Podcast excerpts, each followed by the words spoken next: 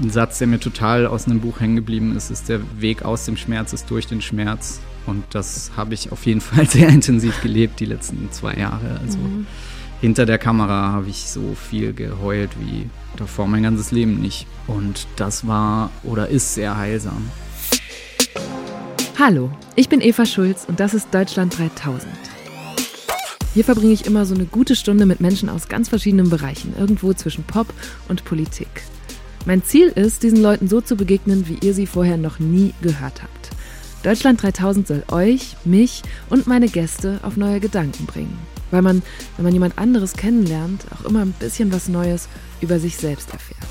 Mein heutiger Gast hat in den vergangenen zweieinhalb Jahren unheimlich viel über sich erfahren. Wahrscheinlich mehr, als ihm selbst lieb gewesen wäre. Phil Laude sagt von sich selbst, dass er eigentlich ein neues Leben begonnen hat, nachdem 2018 seine Freundin, mit der er viele Jahre zusammen gewesen war, ganz plötzlich starb. Wie geht jemand mit einem solchen Schicksalsschlag und dieser unermesslichen Trauer um?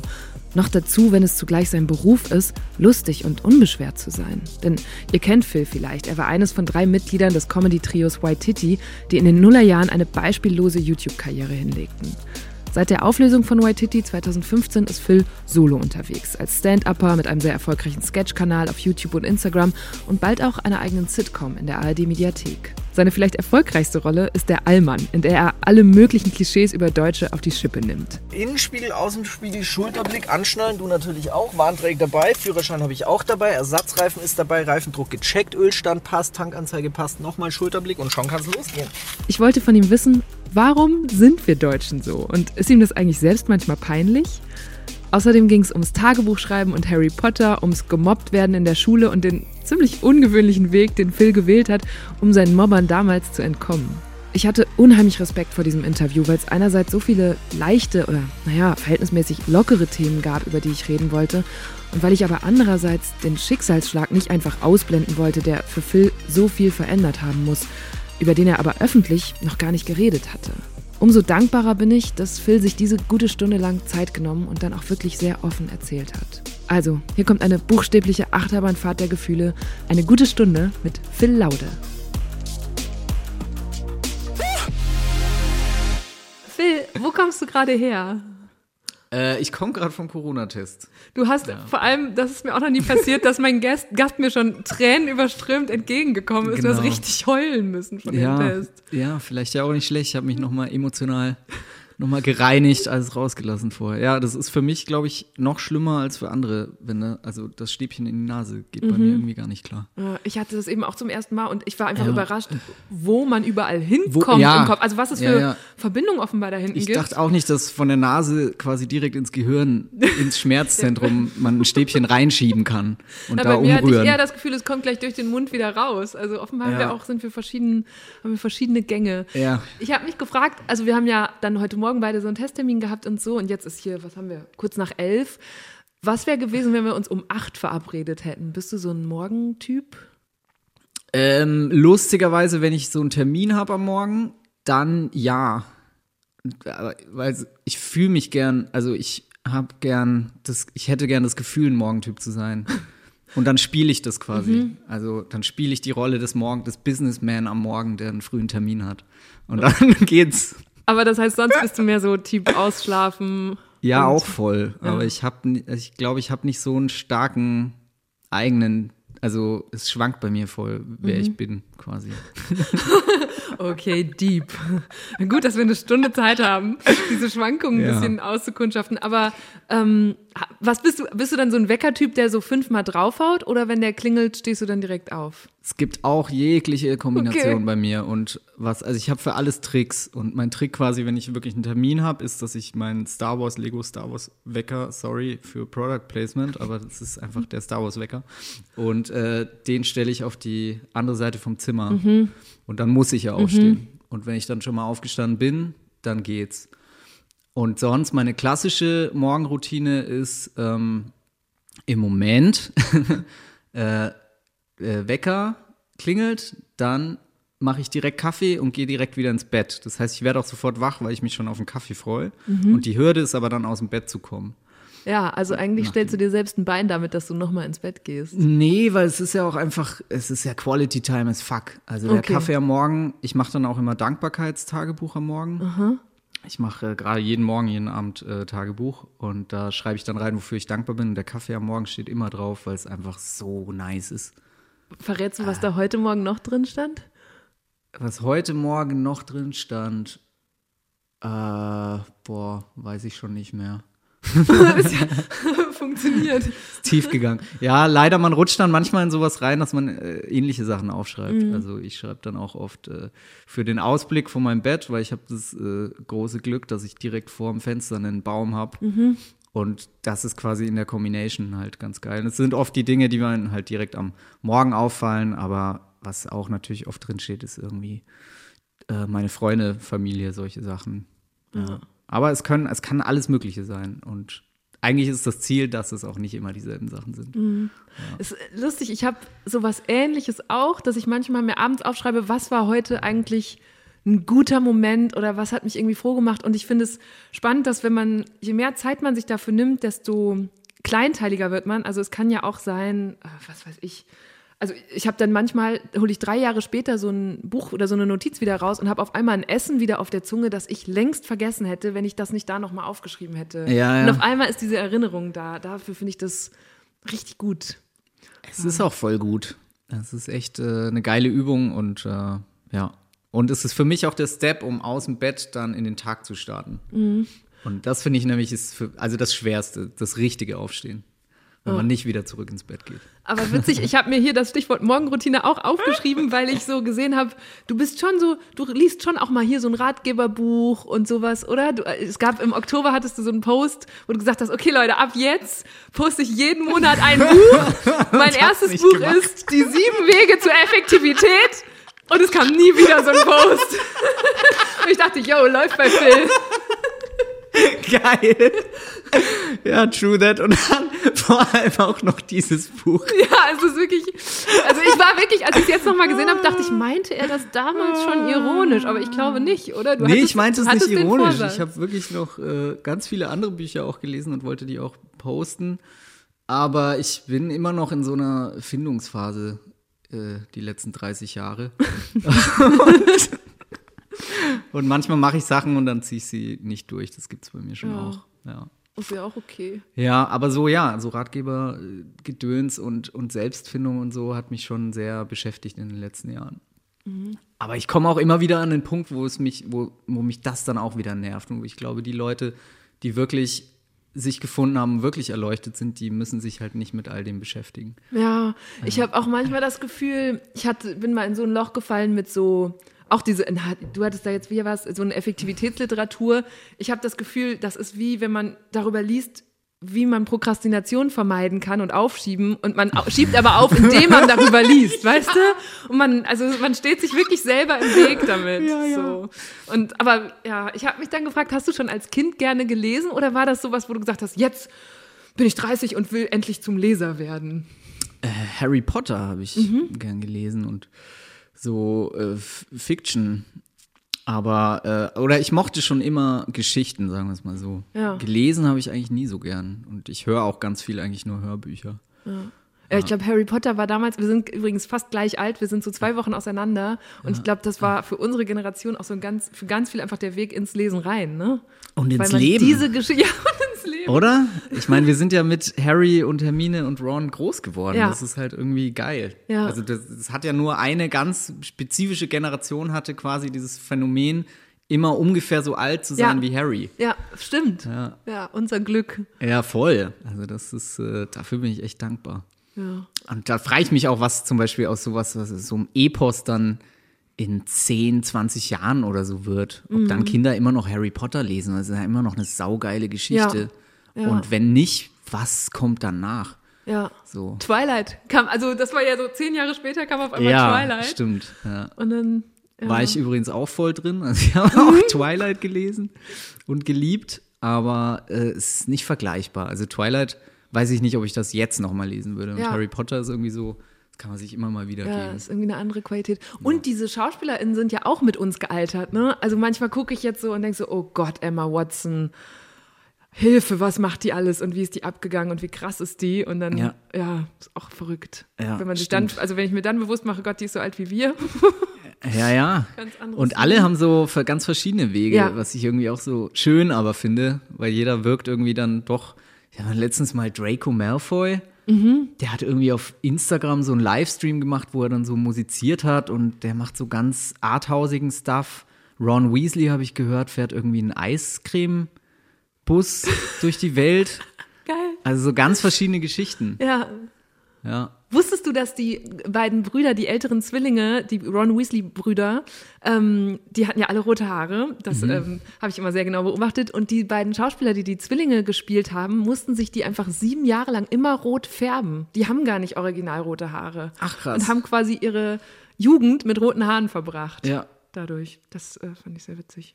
Nice. Zwei Brüder im, in der Haarfarbe. Aber du hast ja eigentlich ähnlich wie die auch schon in einem sehr frühen Alter angefangen zu schauspielen. Und ja. Schultheater stimmt, gemacht, ja. ne? Mit Schultheater ging es los bei mir und war für mich auch so ein totaler ähm, Schlüsselmoment, weil ich davor gemobbt wurde. Und ich habe dann freiwillig die Klasse wiederholt. Und im neuen Jahr äh, bin ich dann in die Schultheatergruppe und hatte dann so, also ich bin dann quasi, hatte so einen Höhenflug im Schultheater, mhm. weil ich zum ersten Mal so diese, auch dann kamen so die Mobber von früher, kamen dann so nach der Vorführung her, man, das hast du aber super gemacht, Laude. Und ah, so, krass, das war okay. für mich so ein ja. Boost an ja. Lebensqualität, dass das für mich so was total krasses dann ausgelöst hat. Und ich so dachte, okay, das ist es, Schauspiel und auf die Bühne und mhm. äh, das will ich machen mein Leben lang. Stark. Ja. Ich habe ähm, hab das gelesen, dass du gemobbt wurdest und als ich gedacht habe, dass wir darauf vielleicht zu sprechen kommen, war mein erster Reflex zu fragen, warum wurdest du gemobbt? Aber das ist ja oft, also man kann doch da selber eigentlich nichts für, oder? Ist es nicht mehr so, also was ist... Doch, ich hatte halt immer rote Augen vom in die Schule radeln. Und also, deshalb? Ich, meine Augen sind sehr windempfindlich ja. oder überhaupt oder, empfindlich. Ja, Hast du ja gerade beim Corona-Test gesehen. Ja.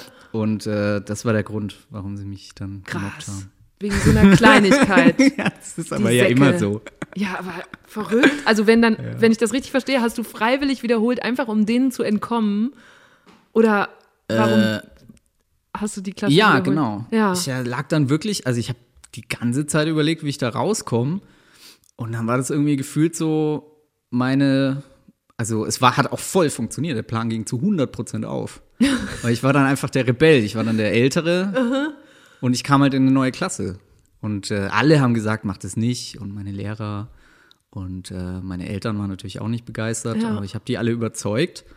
Und ich glaube, das war so vielleicht auch so dieser, dieser, dieser Butterfly-Moment in meinem Leben, wo aus diesem Allmann, der ich auch bin, der so sicherheitsbedürftig ist und allen Regeln folgen will, dann aber auch so jemand wurde, der irgendwie statt zu studieren irgendwie YouTube-Videos gemacht mhm. hat, weil dieser Plan halt voll funktioniert hat.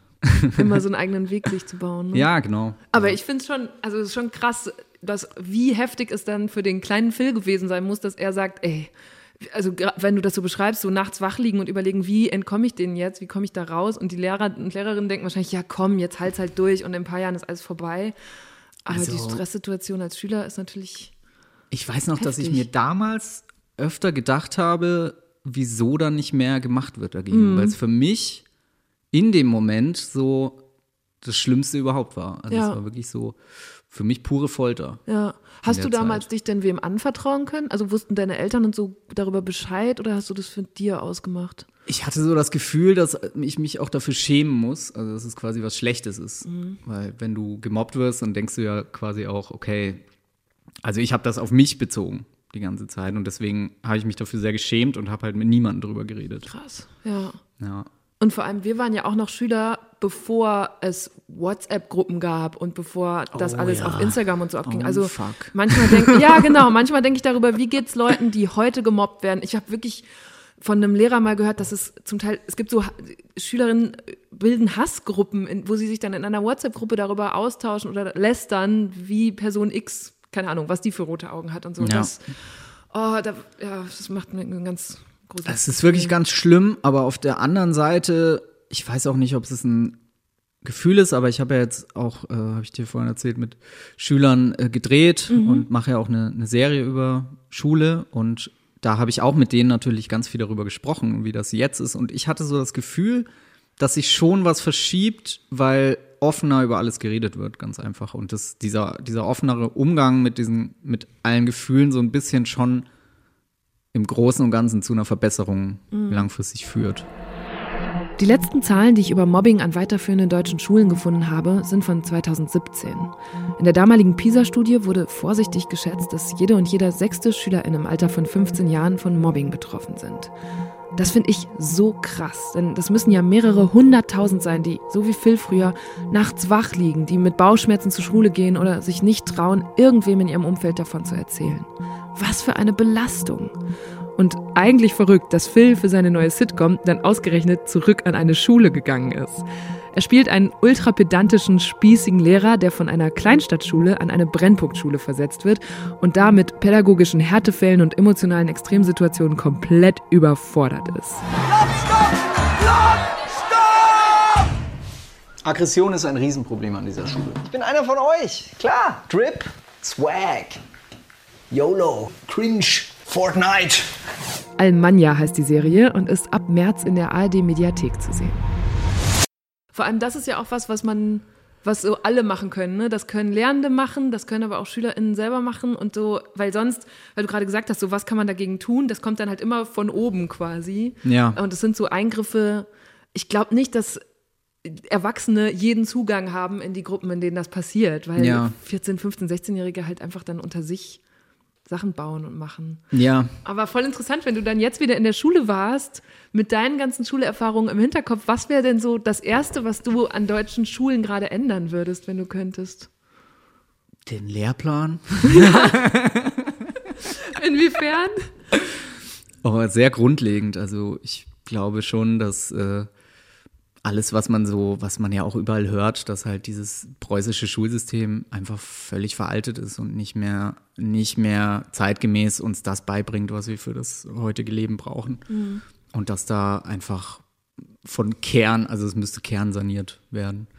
Wirklich von Grund auf müssten die Dinge beigebracht werden, die man eben aktuell im Leben braucht. Und das hat natürlich ganz viel mit Flexibilität zu tun, mhm. damit zu tun, äh, die Aufgabe zu finden, die man auch gerne macht und die einen erfüllt. Und äh, ja, also da, also es ist ganz schwer für mich zu beantworten in einem Satz, aber ja, ich glaube, eine Kernsanierung. Vor allem der Unterschied ist ja, also das, was du gerade sagst, sind ja mehr so Soft Skills, ne? Also es gibt die Fächer, wo einem Wissen vermittelt wird und ich glaube, dann geht es wahrscheinlich eher um die Methoden, mit denen das gemacht wird, um auch sowas wie Flexibilität ja. zu verinnerlichen. Ja, und ich glaube, die Soft Skills werden immer wichtiger, ja. wenn Wissen einfach vorhanden ist. Ja. Und Wissen ist ja kein richtiger Skill mehr, mit dem du heutzutage was anfassen kann, anfangen kannst, sondern eher, wie du auf Wissen zugreifst. Ja, und genau.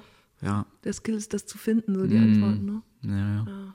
Und wie war das? Ich meine, ihr seid dann zu Schulhofstars geworden. Das, ne, wie alt warst du? 2005, 6, 15, 16? Ja, so mit 15, 16 ging es los mit den Videos. Ja. Und es ging ja auch direkt ziemlich ab, oder?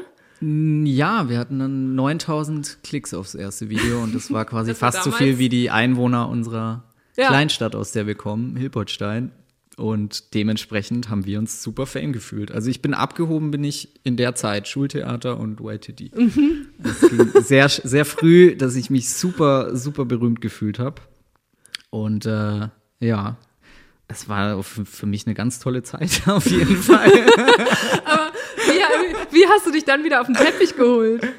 Ähm, Oder was war es, was dich auf den Teppich geholt hat? Was mich dann wieder geerdet hat, boah viel später erst so richtig geerdet, glaube ich, als Waititi dann wieder so auseinanderging. Mhm. Und zehn die, Jahre später war das. Zehn so. Jahre später. Ja. Und es war schon so, es war wie so ein, ah, das war eine krasse Reise- und Bilderbuch.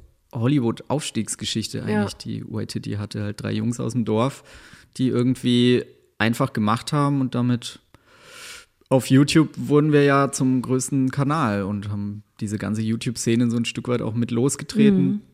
Das alles erlebt, wie so eine Branche entsteht. Und äh, das war schon wie so ein einziger Höhenflug eigentlich. Ja. Phil und seine beiden Freunde Matthias bzw. TC Roll und Os Yilmaz hatten sich in der Schule kennengelernt und da in ihrer Freizeit den YouTube-Kanal White Titty gestartet.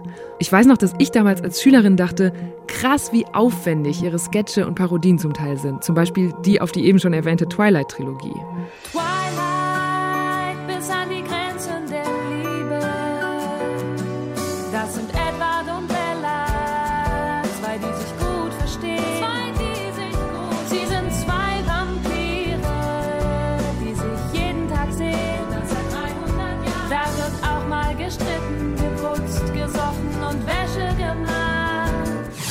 Doch mal ins Fitnessstudio. Nicht nötig. Ich stemme 6 Tonnen. Naja, also Jacob stemmt 8,5. Hör mir auf mit Jacob, ja? Jacob hier, Jacob da, Jacob macht dies besser und das besser. Wenn Jacob so toll ist und 8,5 Tonnen stemmt, dann geh doch zu Jacob, oder? Nicht nötig. Ich bin schon hier. Die Videos wurden damals immer beliebter und die Jungs immer bekannter. Sie gewannen Preise, ihre Comedy-Songs waren viele Wochen lang in den Charts und 2014 war Waititi sogar eine Weile lang der meistabonnierte YouTube-Kanal im deutschsprachigen Raum. Stand heute haben ihre Videos über 780 Millionen Aufrufe gesammelt. Also jetzt kommt ein sehr stumpfer Journalistin-Vergleich, aber ich habe gedacht, 2006 YouTube war der wilde Westen des Internets. Oh ja. Oder, also es war halt wirklich so, da ja. standen noch keine festen Häuser, Ja. der Wind ging so durch und ihr drei seid da quasi so High-Noon-mäßig aufgetreten und gesagt, so, was machen wir jetzt hier? Ja, ich weiß, es hat ja geendet letztendlich mit einem Preis fürs Lebenswerk beim Webvideopreis. Ja, mit irgendwie Mitte 20. Mitte 20. Aber wir haben uns auch ein Stück weit so gefühlt. Also ich habe mich auch wirklich gefühlt, als müssten wir jetzt mal irgendwie wieder die Werte, wegen denen wir eigentlich angefangen haben, hier ansprechen in der Rede und dass YouTube so den Bach runtergegangen ist inhaltlich und so. Man hat sich wirklich gefühlt wie so ein YouTube-Opi, der jetzt mal sagen muss, Leute, so geht es nicht weiter. Ja. Das ist das Letzte, was ich hier sagen will, bevor ich abdanke. Danke für den Preis fürs Lebenswerk. Wir haben auch ein bisschen nachgedacht, zum Beispiel eine Sache ist, wir erreichen alle jungen Menschen in Deutschland. Die Leute, die hier sind, erreichen zusammen alle jungen Menschen. Wenn wir gemeinsam was gegen Mobbing an Schulen machen würden, könnten wir einen ganz, ganz großen Einfluss haben. Also lasst uns das tun, Leute. Lasst uns gemeinsam geile Aktionen machen. Und jetzt kann ich eigentlich nur noch sagen, mehr Inhalt, weniger rote Kreise. Lasst uns gemeinsam Neuland betreten. Hashtag Make YouTube Great Again. Vielen Dank.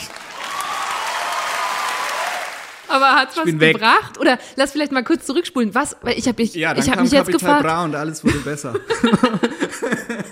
Nee, ich habe mich gefragt, 2006, es gab ja auch noch kein YouTube Deutschland und nix. Was war da eigentlich auf YouTube? Also gab es schon Musikvideos auf YouTube oder waren das so Fernsehschnitte? Ich weiß es wirklich nicht mehr. Was hat man sich 2006. damals da angeguckt? Also die, die deutsche YouTube-Welt ging für mich los mit dem echten Gangster. Ich weiß nicht, ob du den kennst. Nee. Dude, der so virale Videos gedreht hat. Ich will Unreal Tournament spielen. Kennst du das gar nicht? Nein. Das war für mich der, der Start des deutschen YouTubes.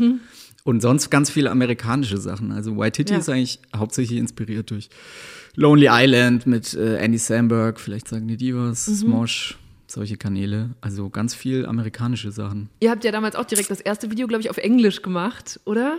Nee, gab- das erste oder nicht, dann diese Erklärung nach dem ersten Video. Es gab auf jeden Fall mal was auf Englisch, wo ich gedacht habe, oh, die hatten direkt so weltweiten Fame im Kopf. Ja, du, nee, du meinst jetzt hier, genau, da haben wir Lonely Island parodiert und wir hatten einen, einen wahrscheinlich der ersten weltweiten Shitstorms, weil wir damals aus Versehen geblackfaced haben. Ich habe keine Ahnung gehabt, was das ist. Wir waren Kids aus Hilpoltstein, die wirklich keinen blassen Schimmer und wir haben halt, äh, ja, also im Originalvideo war halt T-Pain und es gab keine Schwarzen in Hilpoltstein, dann haben wir halt äh, einen Kumpel schwarz angemalt, was, was wir dann, also was ich jetzt weiß, dass, dass es völlig falsch ist, aber damals wussten wir Ja. es halt einfach nicht. Und, und haben dann wahrscheinlich den ersten internationalen YouTube-Shitstorm das Blackfacing Pioniere, bekommen. ne? Hoppala. Ja, aber ich habe genau und das Video habe ich gesehen, in, in dem ihr euch da erklärt habt und quasi auch satirisch nochmal aufgegriffen Ja, habt, ja. was euch da passiert ist und dachte, ja. Ja. Das könnte man aber heute fast noch genauso senden, weil vor zehn Jahren wirklich es noch gar nicht dieses Bewusstsein gab über Blackfacing oder Überhaupt andere nicht. Phänomene. Nee, ne? nee. Ja. Selbst innerhalb unserer Gruppe, also auch mit O's, gab es überhaupt kein Bewusstsein für Mhm. Political Correctness. Und dann, ich weiß auch noch, als O's dann irgendwann viel später angefangen hat, äh, so Sachen darüber zu posten auf, auf Twitter, dass auch mir so Augen aufgegangen sind. Weil ich das einfach, also er hat das auch früher noch gar nicht so erzählt. Es war ihm vielleicht auch gar nicht so möglich, weil, weil er vielleicht auch dachte, dass äh, das kann, also das liegt an ihm oder was weiß ich oder Ja. so. Ja. Ja, also da ist viel passiert und du hast gerade schon passiert, gesagt, ja. mit YouTube ist ja auch viel passiert.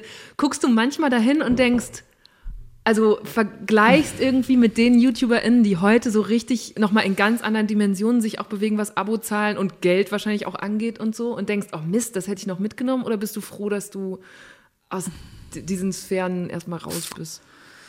Ich glaube, also ich habe schon so das Gefühl, dass so theoretisch da ganz oft so dieses ganz große Geld irgendwie so auf meinem Weg lag und ich das nicht mitgenommen habe. Aber ich bin dafür im Großen und Ganzen sehr dankbar, weil ich glaube, ich wäre auch noch nicht men mentally bereit gewesen für sowas. Ja. Und ich liebe das auch, was zu tun zu haben. Also ich will auch, ich hätte schon gern Cash, also auch gern viel Cash, aber nicht mega viel. Wo ist denn die Also Grenze? So, so fünf Millionen, damit bin ich schon zufrieden, weißt du? Ja gut. find- Ich meine, Klickmillionär bist du ja schon, Phil. Genau, aber ich glaube, das ist so, das ist so, dann kannst du halt wirklich einfach machen, was du willst. Aber ich glaube, alles, was du noch mehr hast, ist einfach nur eine kranke Machtanhäufung, die auch gesellschaftlich schlecht ist. So. Und da, das ist nicht mein Ziel. Aber voll interessant, dass du dann das sofort so beziffern kannst, weil für andere Leute wären ja 5 Millionen schon so, what? Ich bin froh, wenn ich, keine Ahnung, 50.000 habe. Ne? und Wie, wie unterschiedlich das Gefühl auch ist. Ja, klar. Also ähm, das erste Ziel von mir, also ich, wir hatten auch nicht äh, so viel Geld früher. Und mein Ziel war auch einfach irgendwie zu überleben und mit, von Comedy leben zu können. Das war erstmal the goal. Und das kannst du ja Das kann ich und dafür bin ich auch super dankbar. Und dann ist es tatsächlich so ein bisschen, muss man sich, finde ich, dann, äh, ich glaube, Jim Carrey hat das mal gesagt, dass er wünschte, jeder könnte mal das erreichen, was er erreicht hat, Schauspieler werden und reich werden, um zu sehen, wie schlimm das eigentlich ist, wenn du deine Träume erreichst. Und ich glaube, ab da ist es schon ein bisschen auch die Aufgabe, sich halt weitere Motivationen zu suchen. Aber ich glaube, Geld kann er nur bis zu einem gewissen Punkt motivieren. Ja. Und ähm, du hast auch mal gesprochen von, ich glaube, das Wort viel eklige Zahlenkrankheit, die du bekommen hast durch YouTube. Und weil ihr dann halt darauf so ge genormt wart, auch darauf zu achten, wie was funktioniert. Und dann habe ich mich gefragt, ob nicht dazu, wenn man dann, also ihr habt euch getrennt und du gehst da raus und hast quasi die Chance, dich neu zu erfinden. Aber wahrscheinlich sind da ja auch so unheimlich viele Erwartungen von einer Community oder Fans, die dich so und so kennen und jetzt denken, ja, Phil, der macht immer, keine Ahnung, immer diese lustigen Fongwitze oder was auch immer. Ja. Wie macht man sich davon frei? Ich glaube, so ganz frei machen davon kannst du dich nicht, aber es ist ja auch so, also klar, es kommen auch immer noch ganz viele Kommentare, macht, macht wieder White Titty oder so. Jetzt habe ich wieder ein Video mit Tisi gedreht und stand auch drunter, hey, ihr zwei könntet einen Kanal starten, ich sehe da Potenzial. aber es ist ja gleichzeitig irgendwie, wir wollen ja jetzt auch nicht, dass Harry, Ron und Hermine nochmal Harry Potter drehen. So. Und trotzdem ist es schön, immer in der Vergangenheit ein bisschen auch zu schwelgen. Also ich glaube, das ist das, was da, also es ist halt diese, äh, diese Nostalgie-Flash Ja. einfach, die, die das auslöst. Aber ich glaube, keiner will das am Ende wirklich. So. Leute, seid vorsichtig, was ihr euch wünscht. Aber würdest du sagen, du hast dich neu erfunden inzwischen? Ein bisschen neu erfunden, ein bisschen auch immer, also äh, ich glaube, als Künstler ist es immer eine Gratwanderung, dass du dich äh, zum einen neu erfindest, zum anderen immer wieder zu deinen Wurzeln zurückfindest. Und das ist so ein stetiger Prozess. Ich glaube, was bei mir immer drinsteckt, ist irgendwie, ähm, ja, also unser Podcast heißt Dieb und Dumm und ich glaube, das passt schon sehr gut zu mir. Also ich denke über alles sehr viel nach, aber ich liebe auch einfach ganz dumme, bescheuerte Witze. So. Und da ist irgendwie, das, glaube ich, steckt schon immer irgendwie in meiner Comedy. Ja. Ein Beispiel davon, das mir im vergangenen Frühjahr sehr geholfen hat, tatsächlich war äh, Quarantäne Klaus. Ich habe wirklich das, ähm, No. ja, also es ist jemand, ne, deine Figur sitzt da, ist ein Verschwörungstheoretiker, der aus seinem Keller heraus die Welt warnt vor äh, Corona-Verschwörung. der Klaus hier aus der Quarantäne. Ich bin zum Staatsfeind Nummer eins geworden, weil ich die Wahrheit über Corona herausgefunden habe. Fangen wir doch mal an hier. Bei unserem guten Bill Gates, den hört man ja gerade ganz viel von dem, ne? Dass er uns mit dem Impfstoff möchte uns alle retten. Na, und jeder sagt ja super, da kommt so jemand wie der Bill Gates, der hat ganz viel Geld und der rettet jetzt die Welt. Aber keiner von euch Schafen hat mal genauer hingesehen. Was steht denn da? Könnt ihr Englisch? Da steht Ill Gate, na, das Tor zur Krankheit. Na? Könnte man auch sagen, das Tor zur Hölle. Oder dreimal die sechs. Na, die Zahl, die kennen wir doch schon sehr gut von unserer lieben Greta Thunfisch, die hier mit den Fridays for Future die Welt retten möchte. Mit den 3F, das ist der sechste Buchstabe, haben wir auch dreimal die sechs. Mir hat das total geholfen, weil ich gedacht habe, also in diesem ganzen Wust von, also Verschwörungstheorien gab es ja schon immer, aber haben da noch mal so stark zugenommen und auch Menschen, die sich damit auf einmal auseinandersetzen. Und ich dachte, oh, einer, der es gesund auf die Schippe nimmt und so alles für mich abholt, was mich da gerade beschäftigt hat. Und da habe ich mich gefragt, was du beim Machen über Verschwörungstheorien gelernt hast, weil du hast ja deine eigene richtig gebastelt. Oh ja. Also wie das war macht interessant. man das? Es ist so witzig. Das geworden, war ich wirklich dachte, lustig, ja, what? weil ich wirklich mit meinem äh, Lieblingsautor, mit dem ich auch seit White Titty Mhm. schreibe, Dennis, zusammensaß und ähm, erstmal überlegt habe, wie machen wir eine Verschwörungstheorie. Ja. Und dann haben wir wirklich halt angefangen, überall nach Sachen zu suchen und nach, äh, also letztendlich Klaus äh, Theorie beruht ja darauf, dass in ganz vielen Namen oder sich die Zahl 66 versteckt Ja. oder 666 die Zahl des Teufels. Und dann haben wir irgendwie die Buchstaben von Corona, haben wir jedem Buchstaben einen Zahlenwert gegeben und das war wirklich nur ein Glückstreffer, da kam 66 raus. Und so sind wir erstmal auf dieses Sechser-Game gekommen. Und Ja. dann haben wir in, dann haben wir im nächsten Schritt überall nach dieser nach dieser 6 666 gesucht und es war total schwer, diese Zahl zu finden, aber es war total einfach, überall Sechsen zu finden, weil Angela, Angela, Merkel, Merkel, ja. sechs Buchstaben, Xavier Naidu, zweimal sechs Buchstaben, Mhm. 66. Und wir waren selber plötzlich völlig überrascht, wo überall die 66 Und hat sie dann auch kurz an eine Verschwörung geglaubt? Oder?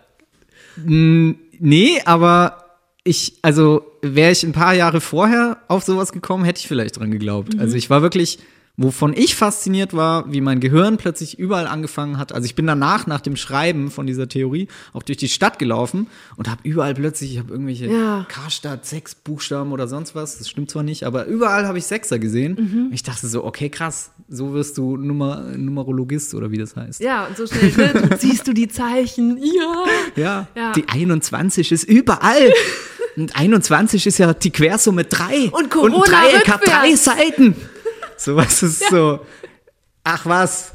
Aber das Gehirn macht das halt. Das stellt sofort überall Zusammenhänge her. Und das war so auf jeden Fall eine krasse Erkenntnis. Ja. Also ich kann auch, ich muss dir ganz ehrlich sagen, ich finde es schlimm, was Verschwörungstheoretiker anrichten, aber ich kann mit den Einzelpersonen sympathisieren, weil ich sie irgendwie auch süß finde und irgendwie verstehe, was sie, also wenn ich mit denen rede, wir hatten auch, ich war mit meiner Schwester aufs, einfach nur zum Gucken auf so einer Anti-Corona-Demo, Ja. aber ohne, äh, mit Maske auf.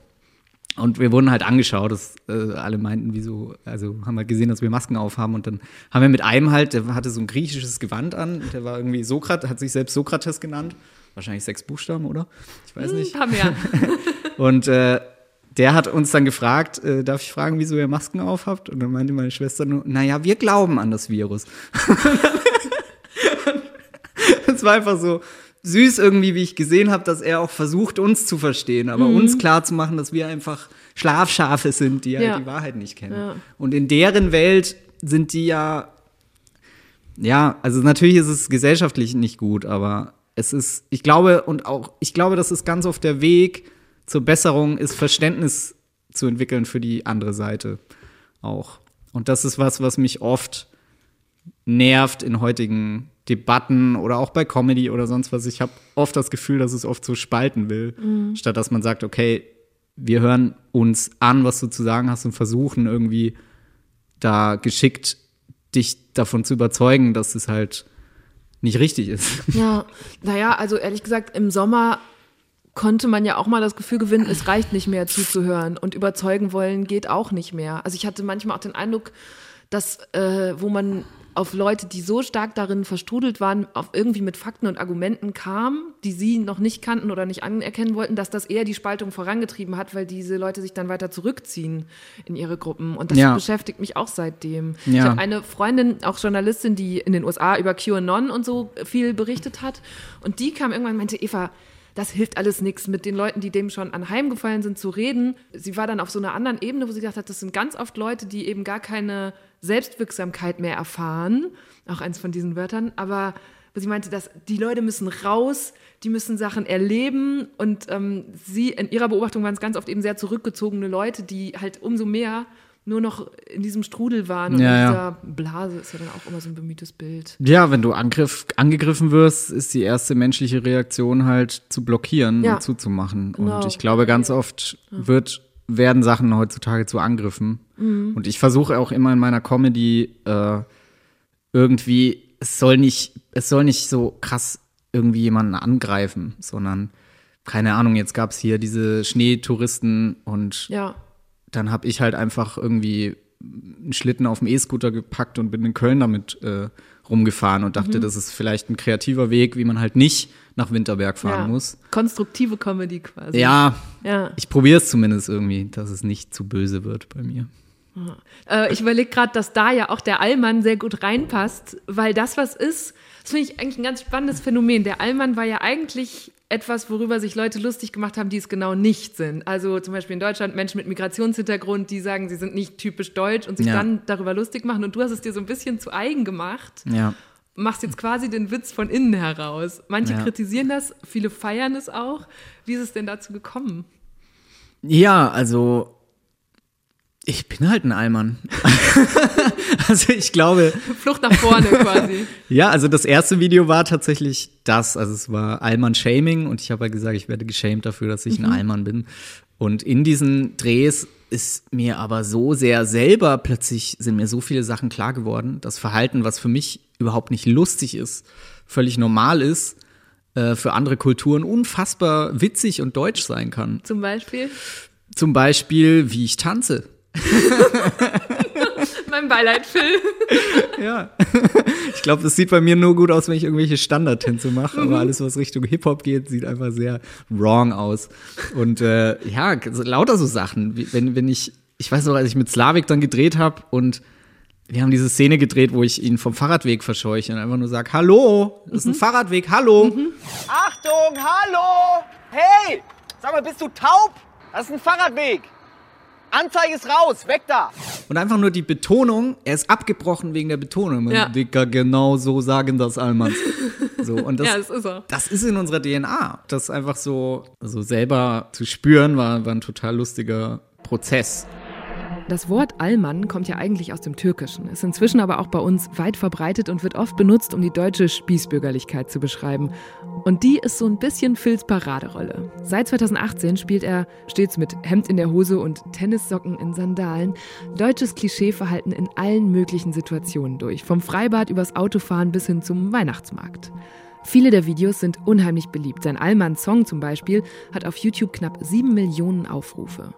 Ein bisschen habe ich mich bei der Vorbereitung auch gefragt, ob er diese Rolle wirklich so liebt oder ob er sie vielleicht auch immer wieder rausholt, weil sie einfach gut funktioniert. Bierbauch ist da, Bärlauch ist da, Tennissocken, Birkenstock, na na na na na, Hemd in der Hose, tanzen Katastrophe, das ist der Allmann in dir, Allmann, na na na, yeah.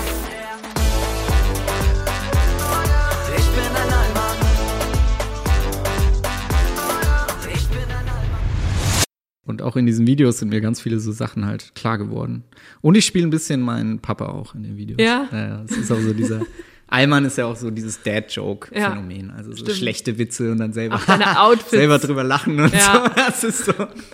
Und ich liebe Cringe. Also ich glaube, ich, ich liebe, also ich selber so im Leben, ich denke mir immer oft so ganz, so, wenn so eine Kleinigkeit jetzt noch anders wäre, wie lustig und peinlich wäre die Situation. Mhm. Und auch das kann man mit dem Allmann halt fabelhaft ausleben. Also der macht ganz peinliche Sachen. Warum sind denn wir Deutschen so? Warum wir so sind wie der Allmann oder warum wir cringe lieben? Beide, nee, warum wir so sind wie der Allmann. So, wenn man in Nachbarländer guckt, da sind oft die Leute einfach völlig anders. Ähm, was ist das in unserer Kultur? Wo kommt das her? Wie erklärst du dir das? Weil du hast dich so intensiv, es gibt so viele Filme von dir, du hast in so vielen Bereichen, äh, Fahrradfahren, Freibad, was auch immer, den Allmann erforscht.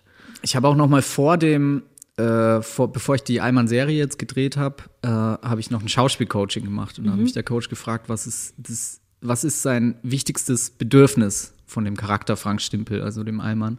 Und äh, da meinte ich Sicherheit. Und äh, Stimmt, das war sehr. Sicherheit bekommt er durch Kontrolle, also indem er die Situation kontrolliert. Und ich glaube, das ist was unfassbar Deutsches, ein ganz krasses Sicherheitsbedürfnis und ein ganz krasses Kontrollbedürfnis.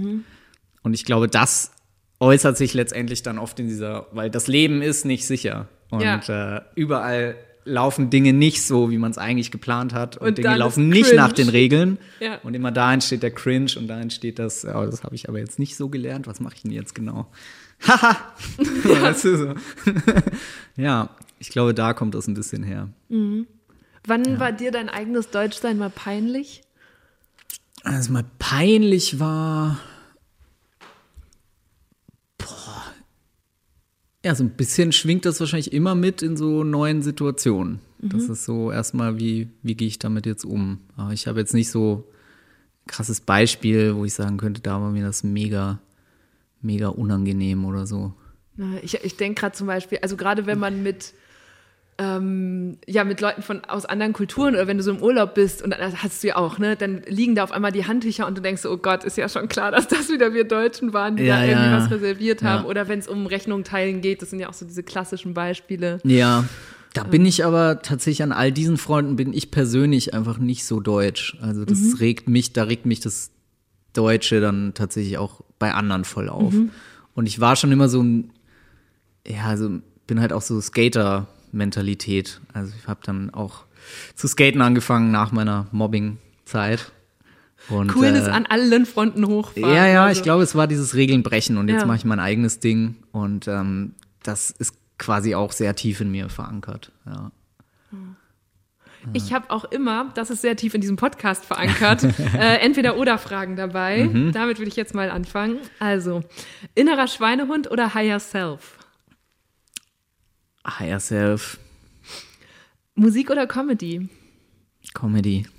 TKKG oder drei Fragezeichen? Äh, TKKG. TKKG, ja, war hart. Ähm, Team Edward oder Team Jacob? Edward. Wirklich? Ja, wegen Klavier. Ah, okay. Gut. Ich, kann, ich fand immer die Vorstellung, dass der einfach so kalt ist, so unattraktiv. Deswegen bin ich schon immer Team Jacob. Ah, Aber gut. Ja, verstehe. Ähm, gehen oder laufen? Laufen. Wirklich? Ich dachte, die Bayern, die sagen immer eher gehen. Oder die Ach so, ich dachte, Laufen ist schneller als gehen. Ja, ah, okay. Dann nehme ich Die Laufen. Geschwindigkeit. Ja.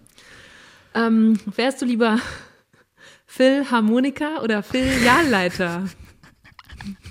Mit herzlichen Gruß von meiner Kollegin Belly. Bellys Neujahrsvorsatz ist, in Richtiger jede, Dad-Joke. Also Ja, könnte, könnte jetzt- der Allmann machen. Ja. Schön Äh. Philharmoniker. Okay. Ähm, welches Instrument? Weil da gibt es ja kein Klavier. Klavier. Gibt es in der Philharmonie ein Klavier? Da Meine. Mama war bei den Münchner Philharmonikern Geigerin, also Geige. Mhm. Ja, gut. ähm, schaust du Serien im Original oder synchronisiert? Ähm, meistens im Original. Sagt er und guckt mir nicht in die Augen. Doch. Ja. Ja. schaffst du. Okay. Ja. Und dann bei so, wenn es dann irgendwie eine Sprache ist, die du nicht verstehst, Untertitel.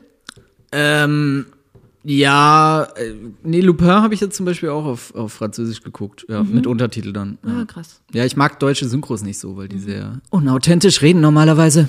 Das Das, gefällt wohl. mir nicht so. Aber gleichzeitig ist diese Branche doch in Deutschland so, ähm, also ich kann das nicht so gut wie du, aber es heißt Doch, doch, das immer, war fantastisch, Eva. Mach weiter, du schaffst das.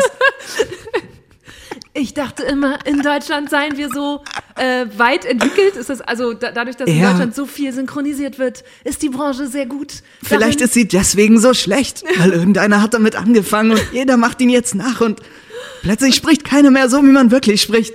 Es stimmt wohl. Okay, ja, du, also das war ein sehr eindeutiges Plädoyer für ähm, guckt im Original, Leute. Absolut, Freunde. Was steckt was? Meine Güte. Was schmeckt völlig aus dem Konzept jetzt? Mit wem spreche ich hier? Ähm, was schmeckt besser, Porree oder Lauch? Lauch. Es ist, es ist einfach dasselbe, aber gut. Ähm, als, als Schauspieler, was ist schwieriger? Tränen weinen oder Tränen lachen? Tränen, äh, weinen. Ja.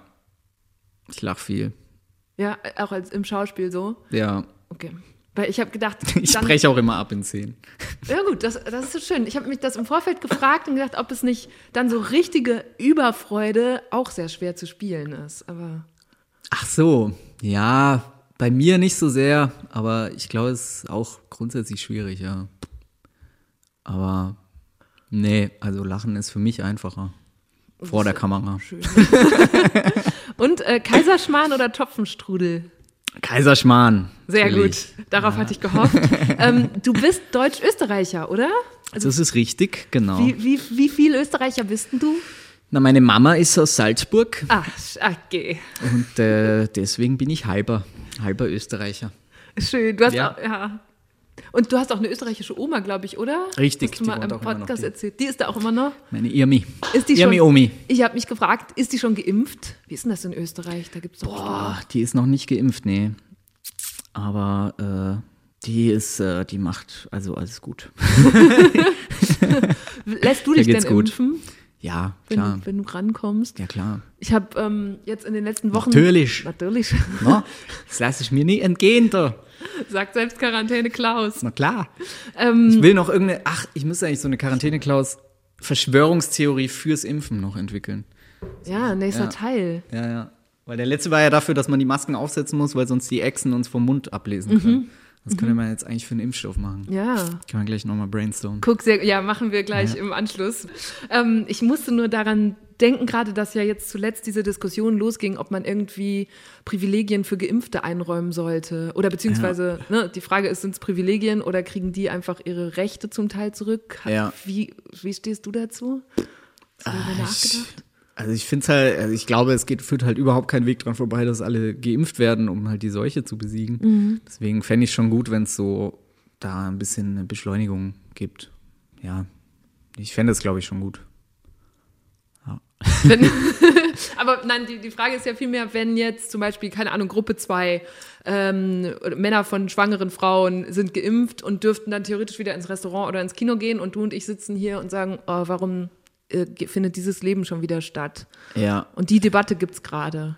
ja. Und ich finde es ganz, ganz schwer, darüber nachzudenken. Also Ja. sagt man, nein, alle müssen solidarisch sein und deswegen lassen wir auch Restaurants und so noch geschlossen für die, die eigentlich schon furchtlos da wieder rein könnten.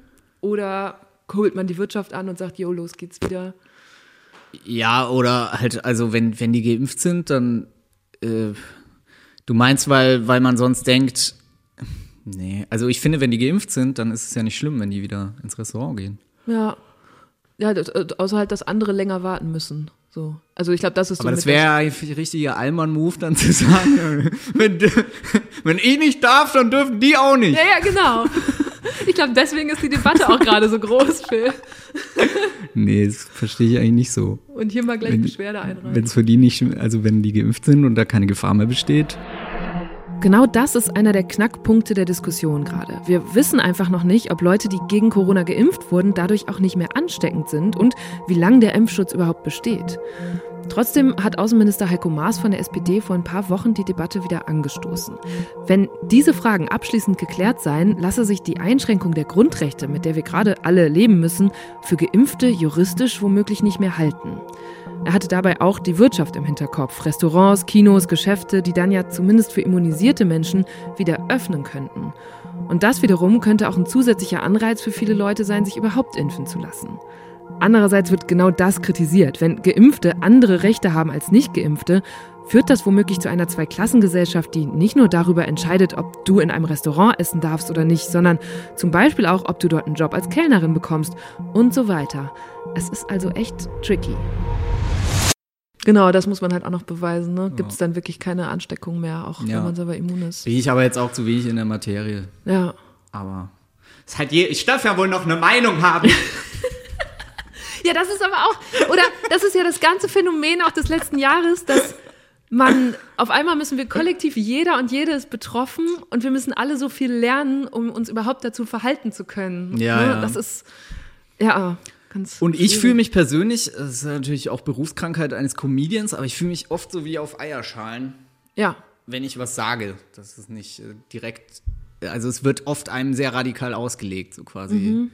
So, der will jetzt, dass wir alle geimpft werden. Ja, dann will er wahrscheinlich auch einen Diktator für dieses Land oder so. Mhm. Also, ähm, das geht sehr schnell, dass man sofort ganz rechts, ganz links oder irgendwo reingeschoben wird. wie, wie, versorgst, wie versuchst du das zu verhüten oder ignorierst du es dann einfach und machst weiter? Ich bin leider viel zu um? sensibel, um das richtig zu ignorieren. Also ich hatte letztens auch so einen kleinen Shitstorm, äh, wirklich so einen Baby-Shitstorm. Mhm. Und davor habe ich immer mit Pesh noch in meinem Podcast geprahlt und meinte, ich wir brauchen mal einen Shitstorm, jeder Comedian braucht einen Shitstorm. Und dann habe ich den Shitstorm bekommen. Das war wirklich nur ein Baby-Shitstorm. Und äh, mir ging es richtig nah, weil da haben Leute halt gemeint, so ich bin rassistisch. Und Mhm. ich dachte mir so, bin ich jetzt wirklich rassistisch? Worum es da genau ging, habe ich mit Phil und seinem Kollegen Pesch in deren Podcast besprochen. Dieb und Dumm heißt der. Und wir haben, wie das halt in Laber-Podcast so ist, auch noch über ganz viele andere Themen geredet. Von eine Meinung im Internet haben, übers Reisen bis hin zu Müsli. Die Folge erscheint zeitgleich mit dieser hier. Ihr findet sie auf YouTube und überall, wo es Podcasts gibt.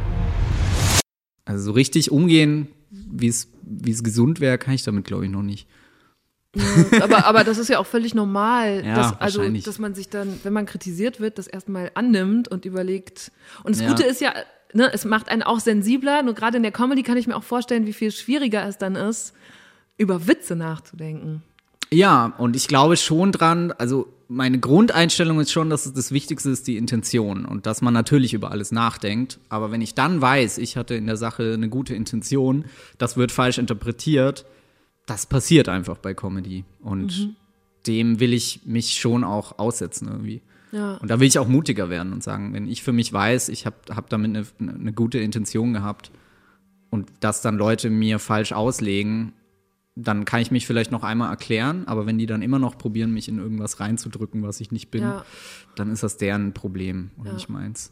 Ja, das ist, glaube ich, voll der gute Ansatz. Es geht mir übrigens genauso, weil wenn man politische Inhalte macht, ist es Oh, auch fuck, so. ja, glaub ich dir. Und es einem ganz schnell irgendwie komisch ausgelegt oder ja, also man ist eigentlich in so einer permanenten, hier wie bei Mr. und Mrs. Smith, man Ja. will die ganze Zeit mit sehr viel Waffen oder nicht Waffen, das war, aber du weißt, ne, rhetorisch, dass man denkt, oh, ich muss mich die ganze Zeit verteidigen, ich muss immer in Hab-Acht-Stellung sein. Ich stelle es mir bei dir fast noch viel schlimmer vor, weil es ja, also ich kann dann immer sagen, Leute, ich bin Comedian, ihr müsst mich Mhm. nicht ernst nehmen. so, also Na, ich halt- sag immer, das sind die Fakten Ja. und daraus habe ich meine Meinung gebildet. So, Ja, ja, ne? Aber natürlich, wenn dann noch eine zusätzliche Perspektive kommt, also eigentlich finde ich es schwierig, dass ähm, im Journalismus ganz viel immer natürlich auch über Meinungen läuft. Das ist ja ein Teil von Journalismus, dass da Meinungen angeboten werden, an denen du deine dann wieder schärfen kannst. Ne? Du Mhm. liest irgendwie einen Kommentar in der Zeitung oder hörst dir eine Talkshow an, wo ja manchmal auch drei JournalistInnen diskutieren und so. Aber wenn du den Beruf ernst nimmst, und das tue ich, dann gehst du halt so tief rein, dass du irgendwann sehr viele verschiedene Perspektiven auch nachvollziehen kannst. Ja. Und dann fällt es mir immer schwerer, mir eine Meinung zu bilden, weil ich so denke, ja, ich möchte natürlich, dass diese ähm, Bedürfnisse berücksichtigt werden, aber ich kann auch verstehen, dass die Voll. und dass das andere Ja. Lager oder die Gegenseite dann damit Probleme hat. Und Ja. Und ich habe auch das Gefühl, je mehr Lebenserfahrung man hat, desto mehr kommt man an den Punkt, wo alles gleichzeitig wahr und falsch ja. ist. Ja, Das macht es ja auch nicht unbedingt einfacher. nein, nein, es wird nicht einfach. Stimmt irgendwie, aber auch irgendwie nicht. Ja, Fuck. ja. Und jetzt soll ich noch radikal sein? Forget it. Ja. Ja, das wird nichts mehr. Und das Internet belohnt ja auch Radikalität ja, extrem. Das ja, auch und es belohnt. Zuspitzung und Ja. Genau. es belohnt den Rant mehr als den ausgewogenen, äh, nachgedachten Ja. Beitrag und so. Ja. Deswegen ist am Ende eigentlich Mark Zuckerberg an allem schuld, meiner Meinung nach. Zumindest, ja, mit Schuld. Ähm, das ganz, ich musste gerade, als wir darüber gesprochen haben, ich habe so einen Zettelkasten zu Hause. Das ist so, du machst Danke-Tagebuch und ich habe so einen Zettelkasten, wo ich manchmal Sätze draufschreibe, wo ich denke, ah, das will ich mir irgendwie merken. Und dann, also es sind inzwischen so recht sehr viele Karteikarten. Und ich Mhm. habe jetzt, ich gucke manchmal vor den Interviews nochmal durch. Und eine Sache äh, habe ich mir jetzt nochmal mitgebracht, weil die eigentlich, die habe ich mir schon ganz am Anfang von diesem Podcast vorgenommen, aber bei dir ist sie noch mal doller. Und zwar gibt es einen Autor, der heißt Harriet Jackson Brown. Und der hat mal gesagt, ähm, remember that everyone you meet is afraid of something, loves something and has lost something. Also erinnere dich immer dran, dass jeder, den du triffst, Angst vor etwas hat, etwas liebt und etwas verloren hat. Und das trifft auf dich ja sehr stark zu. Und ich habe mich, Ich habe da im Vorfeld drüber nachgedacht, willst du darüber reden? Ist das was, was du teilen magst oder? Ähm, ich habe da auch drüber nachgedacht, weil ich mir dachte, dass, ähm, weil ich mir dachte, dass du das fragst. Und äh, ich glaube, ich kann ein bisschen darüber reden. Also es, es geht um meinen Schicksalsschlag. Ich habe vor zwei Jahren, über zwei Jahren, jetzt sind es fast zweieinhalb Jahren, meine Freundin verloren äh, durch ein Aneurysma, eine Hirnblutung, komplett aus dem Nichts. Und äh, ich teile das seitdem immer mal wieder in Posts auf Instagram. Und ich rede eigentlich quasi noch nicht sehr viel drüber. Weil es, also auch jetzt quasi, also einfach mein Herzschlag geht hoch, weil es so, es ist halt so ein persönliches Thema. Ja. Ähm, aber ich habe mir schon auch vorgenommen, weil ich auch auf Instagram mir sehr viele Menschen halt schreiben, dass es ihnen hilft, von mir darüber zu hören, wie ich damit umgehe, dass ich das ein Stück weit, zumindest meine Erfahrungen damit, die mir sehr geholfen haben, auch teilen will, weil ich weiß, dass es auch anderen helfen kann, die auch was verloren haben. Ich habe Ja, aber ich glaube, es, ich weiß nicht, wie, inwieweit ich ins Detail gehen kann. Ja, das, ich, wir können ja ein bisschen probieren, weil ehrlich gesagt, also mein Herzschlag geht auch hoch. Ich habe das natürlich damals schon gelesen und war ganz beeindruckt, was für Worte du dafür findest und dass du, du hast geschrieben, so du teilst das, weil du anderen Hoffnung geben willst und das hat man sofort gespürt. Also, dass das jetzt nicht was war, was man ne, wegen der Klickkrankheit teilt oder so, das ist wirklich das, nicht mal in der Nähe des Verdachts. Und ich habe versucht, mich da rein zu versetzen, kann es natürlich überhaupt nicht, aber hab, vor allem hat es mich so traurig gemacht, allein die Vorstellung, wie allein du auf einmal gewesen sein musst oder wie einsam du dich gefühlt haben musst. Ja, also ja, es ist so. Also es bricht einfach, gerade wenn einem, wenn es so eine Beziehung war, die auch wir zwei geführt haben, es, bricht so viel weg von dem, was dein Leben ausmacht. Ein ganz großer Teil. Also eine der ersten Fragen auch in meiner Therapie, wo ich sofort zu heulen anfangen musste, war, was haben sie alles verloren? Und ähm, es ist quasi, also auch jetzt, würde ich sagen, zwei Jahre später, es fühlt sich an wie ein neues Leben. Also es ist wirklich ein komplett anderes Leben. Und ähm, ja, es ist ganz viel auch gar nicht mehr vergleichbar mit dem, wie es davor war. Wie kommt man da hin? Also, ich stelle mir das sehr düster und dunkel und wie gesagt einsam vor und weiß nicht mal, wie, komm, wie, wie kommt man da raus wie, oder wie kommt man damit klar vielmehr? Ja, also eine der krassesten Erkenntnisse war, dass es halt einfach immer weitergeht. Also, dass auch das Leben einfach weitergeht irgendwie. Nimmt Und keine Rücksicht in dem Moment. Es nimmt in dem Moment eigentlich keine Rücksicht und das ist schrecklich, aber irgendwie war ich selber extrem fasziniert darüber, wie stark man dann ist, wenn sowas wirklich passiert. Und ähm, ja, also ich glaube, was mir wirklich am meisten geholfen hat, das so gut zu überstehen, war, ähm, war auch noch Nadi, also meine Partnerin, weil sie, ähm, sie hat davor irgendwie auch noch alles gefühlt so auf den Weg gebracht, dass ich das überstehen konnte. Also in diesen Wochen, die ihr noch hattet, hat sie sich schon um dich gekümmert. Ja, also es war ja super dramatisch eigentlich, weil sie hatte aus dem Nichts dieses Aneurysma. Ähm, und Kann ich fragen, wie äußert sich das? Also wie kriegt man mit, dass, was passiert dann?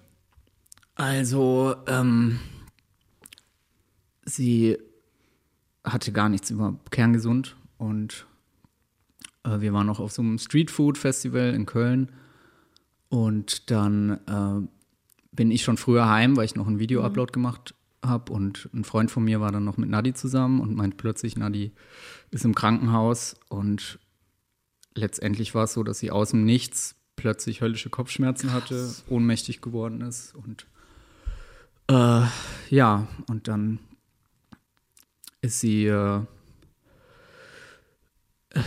ja wieder auf, also sie wurde dann notoperiert und ähm, war dann im Koma sieben Tage lang und danach ähm, ja, ist sie, ist sie wieder erwacht und war tatsächlich nochmal dieselbe, was bei Aneurysma wirklich ganz selten ist. Also 50 Prozent der Fälle sterben direkt und äh, von den Überlebenden sind viele danach äh, schwer behindert.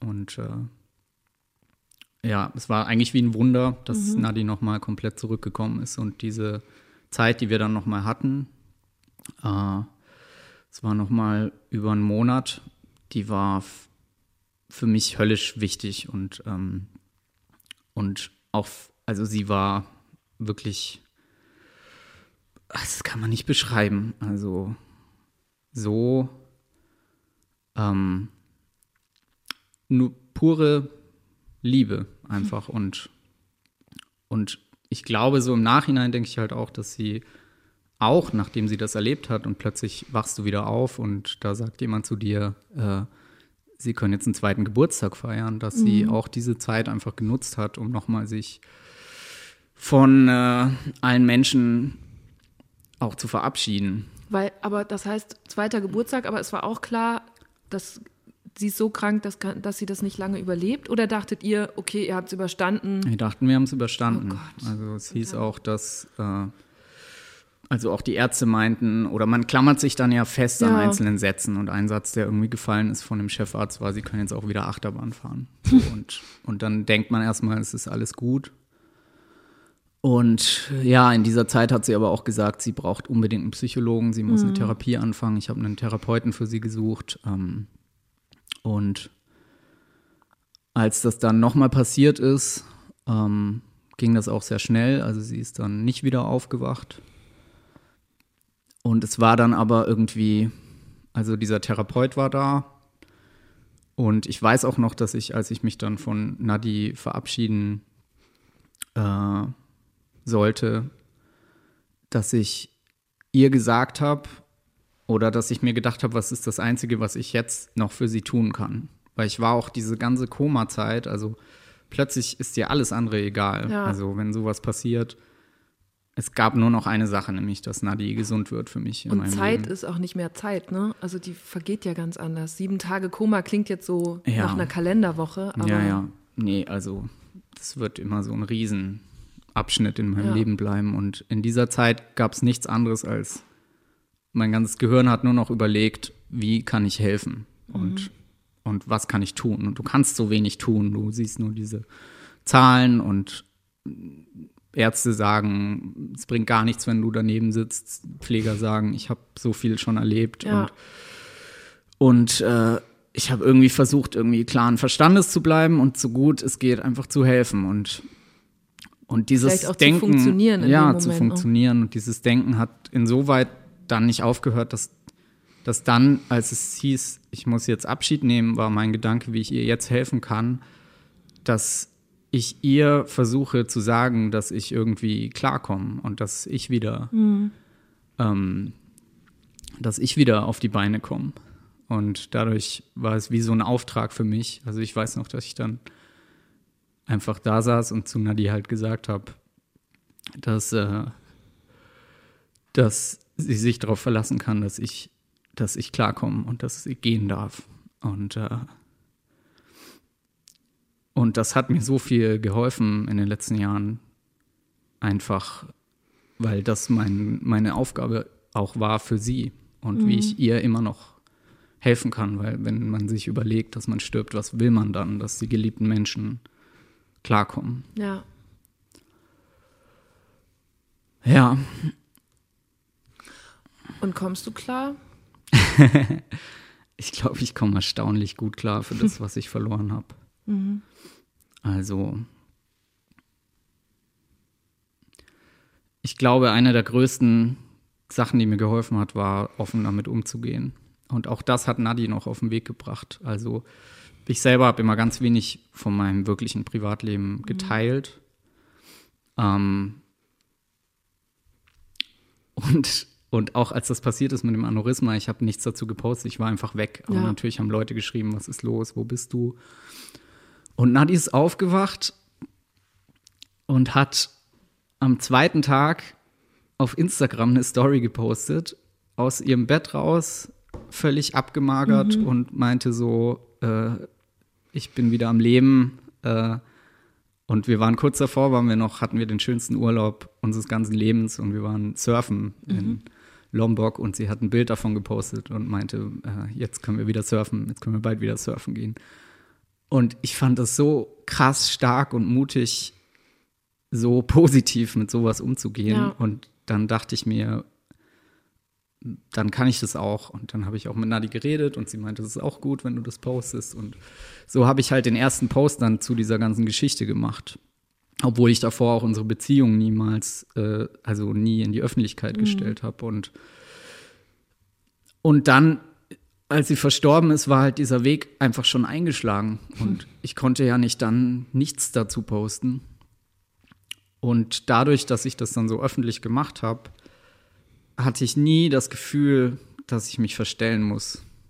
Und das ist auch eine der wichtigsten Sachen, die ich gelernt habe über den Umgang mit sowas, ist, ähm, dass du es einfach zulässt. Und äh, ein Satz, der mir total aus einem Buch hängen geblieben ist, ist, der Weg aus dem Schmerz ist durch den Schmerz. Und das habe ich auf jeden Fall sehr intensiv gelebt die letzten zwei Jahre. Also hinter der Kamera habe ich so viel geheult wie davor mein ganzes Leben nicht.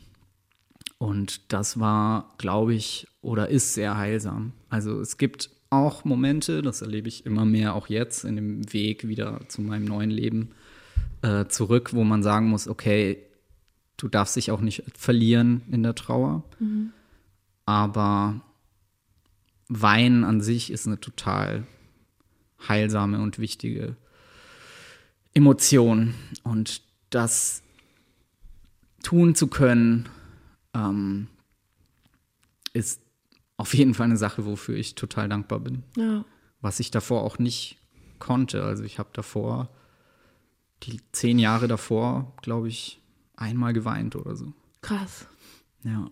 Und dann hast du jetzt aufgeholt im Ich richtig Tränenkanal. aufgeholt. Ja. Aber ich glaube auch, also äh, wenn ich dir so zuhöre, klingt für mich auch, ist Weinen ja immer ein Symptom von einem Prozess, also was richtig Gutes. Ne? Es passiert gerade was, du verarbeitest was oder setzt dich damit auseinander. ja.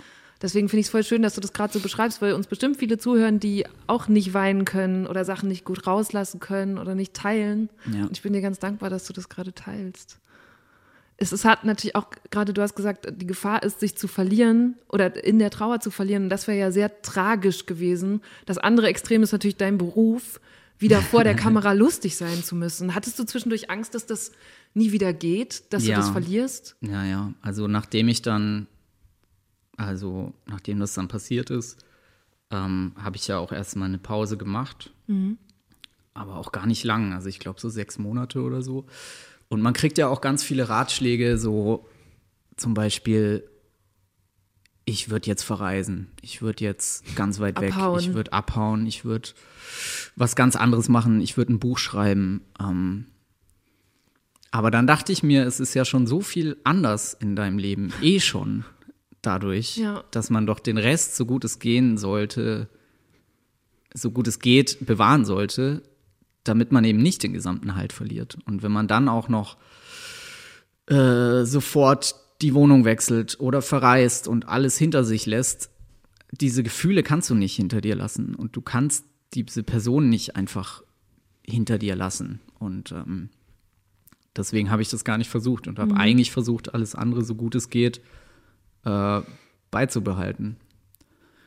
Und ähm, ja, und dann habe ich umso mehr auch nochmal nach einer neuen Herausforderung gesucht und habe, äh, also ich hatte davor schon meine ersten Bühnenversuche gestartet als Stand-up-Comedian und die sind so kläglich gescheitert, dass mich das auch nie losgelassen hat und dass ich dann dachte, vielleicht ist das einfach jetzt auch ein Ding, was ich jetzt verwirklichen kann und eine neue Herausforderung und äh, ich war so krass fasziniert, weiß ich noch, nach meinem ersten Auftritt, wie gut es lief und wie sehr auch diese Trauer auch helfen kann, lustig zu sein.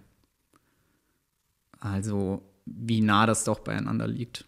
Hast du dafür ein Beispiel? Naja, also.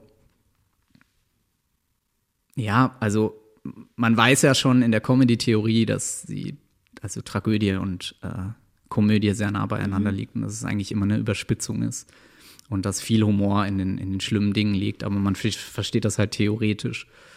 Äh, und nach sowas versteht man es halt praktisch ein bisschen mehr, weil wozu ist denn Humor da? Also letztendlich ist es dafür da, schlimme Sachen zu verarbeiten. Deswegen ist Humor ja auch so wichtig. Und ja, also Beispiel, als Nadi aus dem Koma aufgewacht ist, hat sie sich selber den, sie hat sich selber extubiert, Den Tubus, ja. Tubus rausgezogen.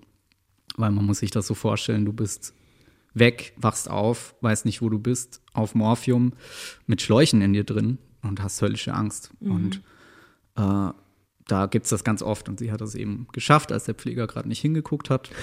Hat sich dadurch aber die Stimmbänder ein bisschen verletzt. Und eine der ersten Sachen, die sie zu ihrem Papa gesagt hat, war, ich bin Darth Vader. Ja. Und in dem Moment war das so, also wir haben Tränen ja. gelacht und geheult gleichzeitig, ja. weil es so eine Befreiung war. Und, und das war Nadi schon immer so ein super humorvoller Mensch. Und, äh, und das ist einfach ein Umgang, also Humor ist ein Umgang mit, mit Trauer und schrecklichen Dingen. Ja. Und Die beste Medizin sagt man ja nicht umsonst dann, ne? in dem Fall wirklich eine ganz tolle Medizin. Und für mich war dann auch die, die Bühne und das Lachen auf, auf der Bühne, das war einfach so eine wichtige Medizin, dass mir in dem Moment andere Sachen, die einem normal vielleicht dann wichtig sind, wenn man auf die Bühne geht, wie zum Beispiel, hey, was denken diese ganzen Leute von mir, war mir in dem Moment gar nicht so wichtig, sondern Ja. Ich habe mich einfach gefreut, lachen zu können und mit den Leuten lachen zu können. Und das ist eine viel bessere Grundvoraussetzung auf der Bühne. Ja. ja, und das klingt auch, das macht dich ja auch befreit, ne? Wenn du in dem Moment sagst, dann war, es ist, wenn so viel egal wird, hat es dich sicher auch sehr gestärkt, da durchzugehen. Das, Ja, ja, ja.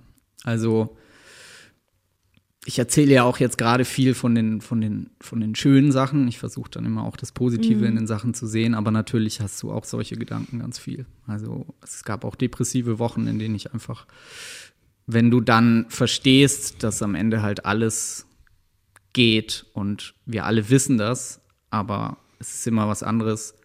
Ich glaube, das ist aus Siddhartha oder so, dass man äh, Wissen kann man lernen, aber Weisheit kann man nur erfahren. Und so ist es tatsächlich. Und wenn du plötzlich diese Weisheit hast, dass alles irgendwann geht, äh, verändert das natürlich total den Blick aufs Leben. Und du musst ein bisschen aufpassen, dass es nicht in so einen totalen Nihilismus reinrutscht und in so einen, na, ist doch eh alles komplett egal. Und so ist es ja auch nicht, weil du verlierst nie alles. Also es gibt immer noch genug Dinge, immer, für die es sich lohnt zu leben. Nur manchmal sieht man die in solchen Momenten nicht und es fühlt sich an, als ob man wirklich alles verloren hat. Und gleichzeitig gibt einem das manchmal aber dann auch so eine totale Entspanntheit. Also das hatte ich auch, dass ich einfach so auf die Bühne gegangen bin und ich dachte, selbst wenn das der beschissenste Auftritt wird, ist doch scheißegal. ist doch alles scheißegal. Aber in einem positiven Sinne. Und ja, das äh, waren schon zweieinhalb sehr krasse, durchwachsene Jahre.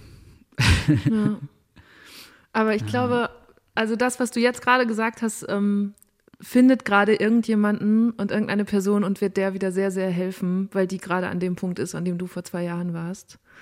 Und weißt du, worüber ich richtig froh bin?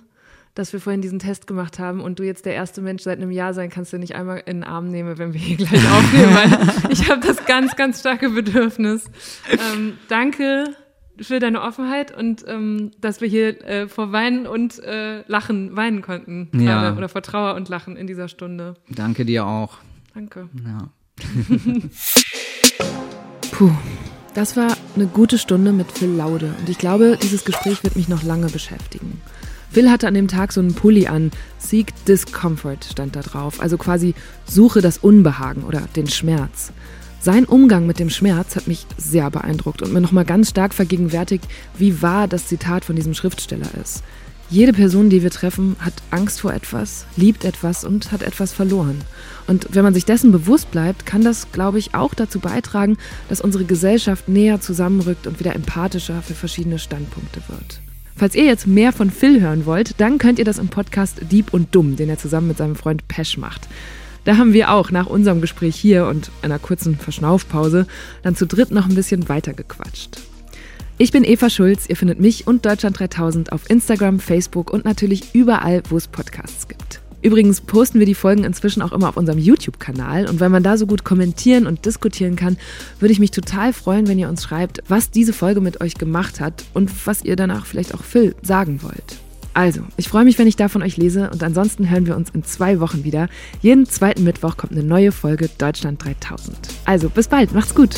Deutschland 3000 ist ein Podcast von 1Live, Bremen Next, Das Ding, Fritz vom RBB, MDR Sputnik, Enjoy, Puls, UFM, Unser Ding und Funk.